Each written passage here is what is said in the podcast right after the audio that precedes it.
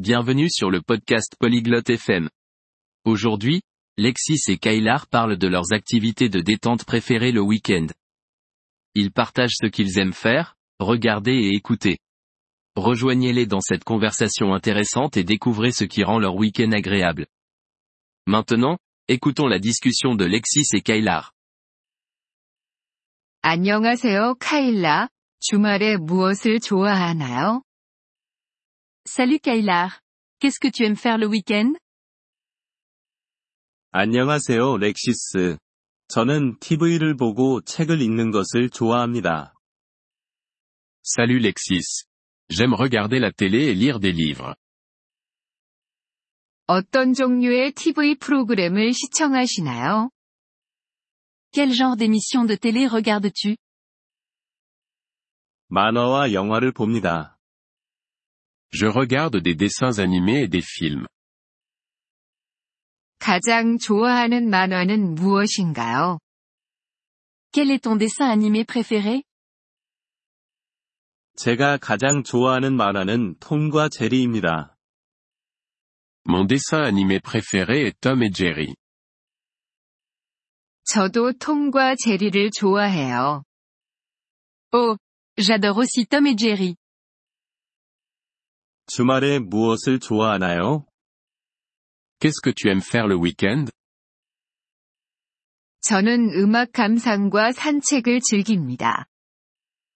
J'aime écouter de la musique et me promener. 어떤 종류의 음악을 좋아하시나요? Quel genre de musique aimes-tu 저는 팝과 록 음악을 좋아합니다. J'aime la musique pop et rock. 좋아하는 가수가 있나요? As-tu un chanteur préféré 네. 제가 가장 좋아하는 가수는 테일러 스위프트입니다. Oui, ma chanteuse préférée est Taylor Swift. 저도 그녀의 음악을 좋아합니다. J'aime aussi sa musique. 어디를 걷는 것을 좋아하시나요? Où aimes-tu te promener 집 근처 공원에서 산책하는 것을 좋아합니다. J'aime me promener dans le parc près de chez moi. 그거 좋네요. 혼자 가세요? Ça a l'air sympa. Tu y vas seul 가끔은 혼자 가지만 친구들과 함께 가기도 합니다. Parfois, mais j'y vais aussi avec mes amis. 친구들과 함께 걷는 것은 즐겁습니다. C'est amusant de se promener avec des amis. 네, 그렇습니다. 책도 읽으시나요? Oui, c'est vrai. Tu lis aussi des livres 네. 저는 여가 시간에 책을 읽습니다. Oui, je lis des livres pendant mon temps libre. 어떤 종류의 책을 좋아하시나요? Quel genre de livre aimes-tu 저는 모험과 미스터리 책을 좋아합니다. J'aime les livres d'aventure et de mystère. 흥미롭군요. 좋아하는 책이 있나요? C'est intéressant.